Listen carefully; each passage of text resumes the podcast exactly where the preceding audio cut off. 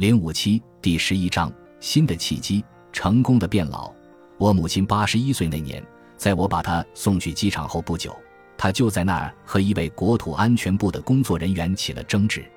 当时，她把外套和提包都放上安检传送带，并站在队伍里等待全身安检。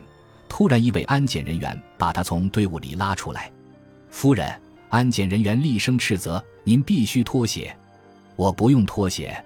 母亲微笑着回应，那位安检人员坚持要求他遵守安检要求，说脱鞋是必要的安检流程，没人享有特殊待遇。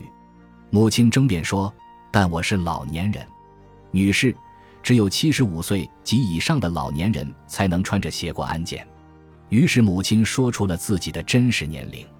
安检人员盯着母亲喃喃自语：“这真是难以置信。”接着给他放行。允许他穿着鞋子去全身安检处。这位国土安全部的安检人员想当然地认为老年人都是很虚弱的，无一例外。可能在遇到我母亲之前，他看到的所有老人的形象都与这一观点相符。当天他没有要求母亲出示证件，也许是因为他觉得没有人喜欢老人这个身份，所以没有人会谎报比真实年龄更老的年龄。如果二十五岁或三十岁的年轻人看起来很小，那去买酒时会被要求出示身份证，但老年人几乎不会被要求查证件，所以六十岁的老年人可以声称自己六十二岁，并大大方方地进电影院。他们笃定没有人会怀疑，毕竟有哪个头脑清醒的人愿意假装自己很老呢？晚年生活中的健康、外貌、躯体功能要比人生其他时期都多变。衰老本身不是问题，问题在于它带来的容貌、行为、经验和期望。成功的变老运动赞扬无比坚韧、成就卓越的真实老年故事。这场运动传达的信息很准确、很有益，有时候却会起反作用。客观地说，成功的变老这个概念源于此岸，却止于彼岸。一九九七年。一份具有里程碑意义的麦克阿瑟基金会调查报告研究了成功的衰老这一话题。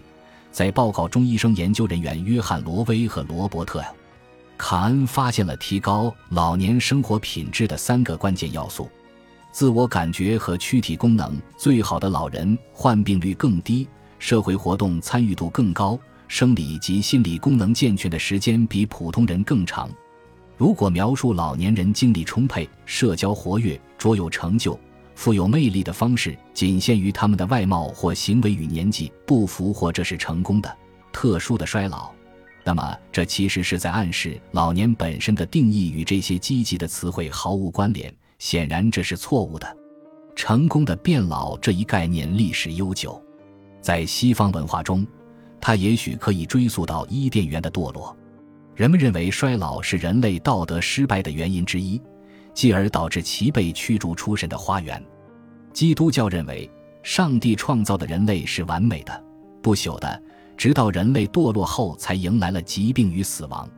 这一观点暗示着生命由上帝主宰，人类无法篡改，只有耶稣的救赎才可能带来健康、延长生命。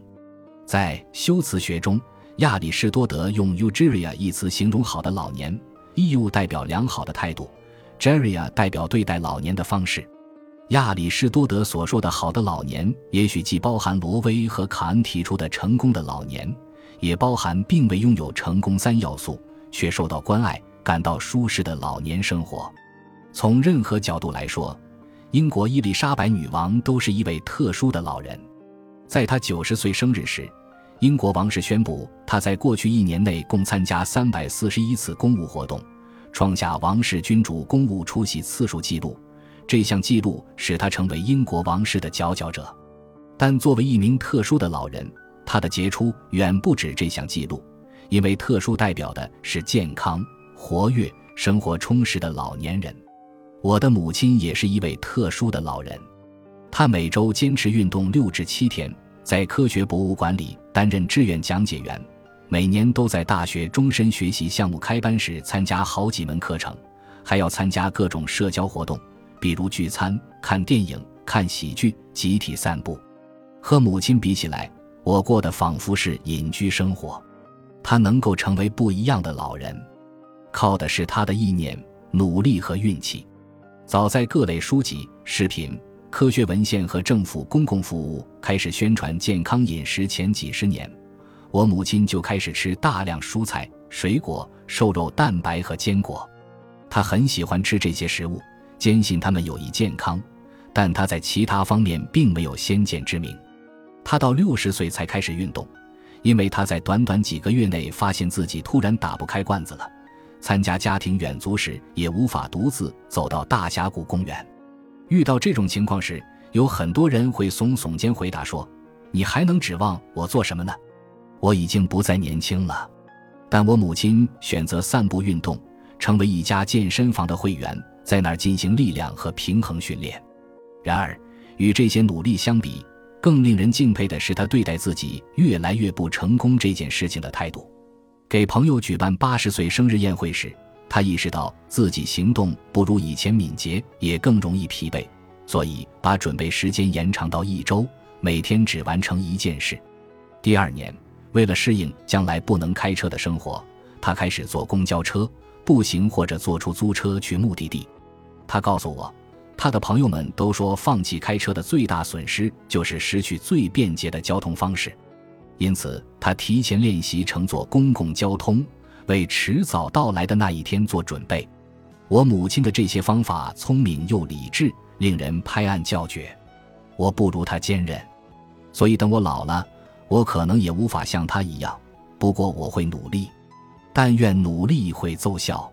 这些小故事让我母亲的成功衰老听起来完全取决于她的意志力和一系列明智的决定。事实上。尽管这两点非常关键，也确实是他具备的能力，但还有其他方面的因素成就了我母亲和伊丽莎白女王的成功变老。比如，在以下三个方面，他们都很幸运：首先，他们先天享有一些特权，白人，来自发达国家，富裕，受过良好教育；其次，几乎全世界的女人都比男人更加长寿。而且他们都有起码一位近亲活到了九十岁甚至一百岁，所以他们具备长寿的基因优势。最后，他们都没有经历过什么毁灭性打击，比如晚期癌症的折磨或是严重的车祸。诚然，这些优势与性格品质无关，但事实上，意志力和明智的决策力通常都是幸福生活的副产品。不同人口中的成功变老拥有不同的含义。对健康专家和研究人员来说，它代表着没有疾病、身体和认知机能健全，以及充分参与社会生活；对心理学家和社会学家而言，它意味着良好的生活满意度、社会功能性、心理适应能力。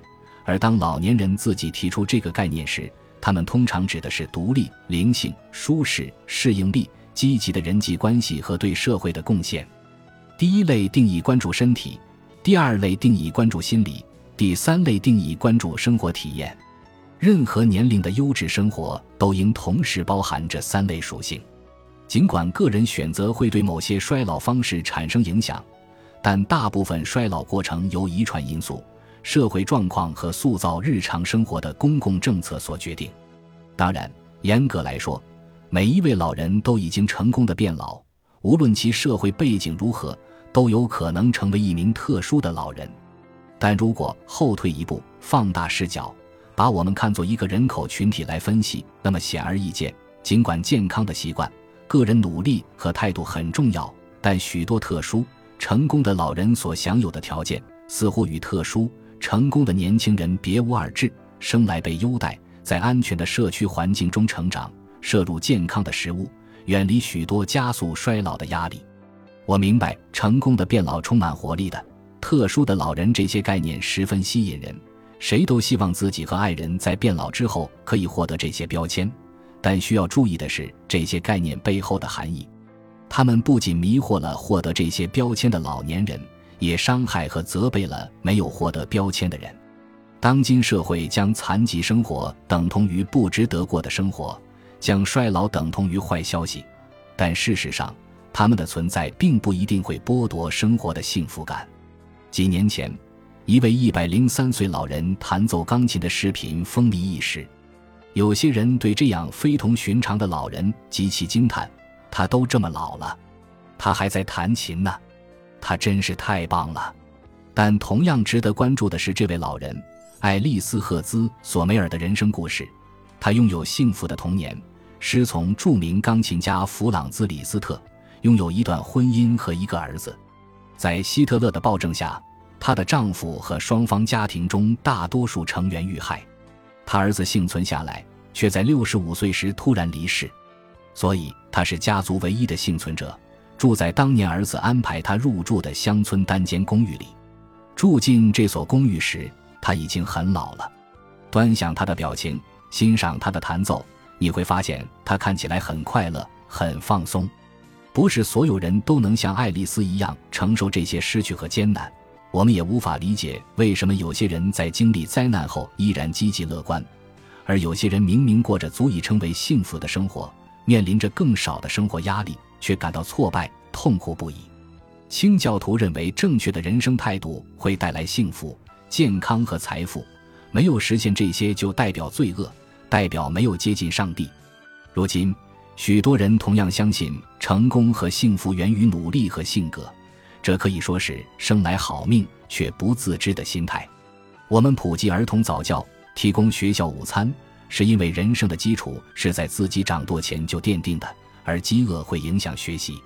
同样，态度也非常重要。百岁老人通常比我们更会处理压力，更有幽默感。相反。那些在老年问题上持宿命论的人，则更容易患上疾病。不过，在复杂的现实情况中，态度只占据其中一小部分。本集播放完毕，感谢您的收听，喜欢请订阅加关注，主页有更多精彩内容。